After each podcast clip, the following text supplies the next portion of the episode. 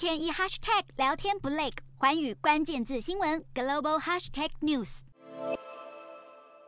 越南国会十八日召开特别会议，正式免除阮春福的越南国家主席职务，并由国家副主席武氏应春暂代。虽然阮春福辞职台面上的理由是因为多名高层官员涉及贪污行为，不过专家推测越南共产党内部的派系斗争可能正在浮现。专家分析，越南共产党的政权结构大致可分为阮春福所属的改革派，以及越共总书记阮富仲为首的保守派。其中，阮春福普遍被认为是走亲美路线，至于阮富仲，则是在去年中共二十大以后亲自拜访北京，与习近平会面，与中国关系匪浅。而这次与阮春福同时退出政治舞台的，还包括两名副总理以及多名部长与官员，都是属于改革派。不免令外界怀疑，阮富仲去年拜访北京，可能是和习近平商量要如何对付改革派，并且取得了支持。去年十月举办的中共二十大，被视为是改革派集体遭排除在党的权力核心外，由习近平的保守派全面夺权。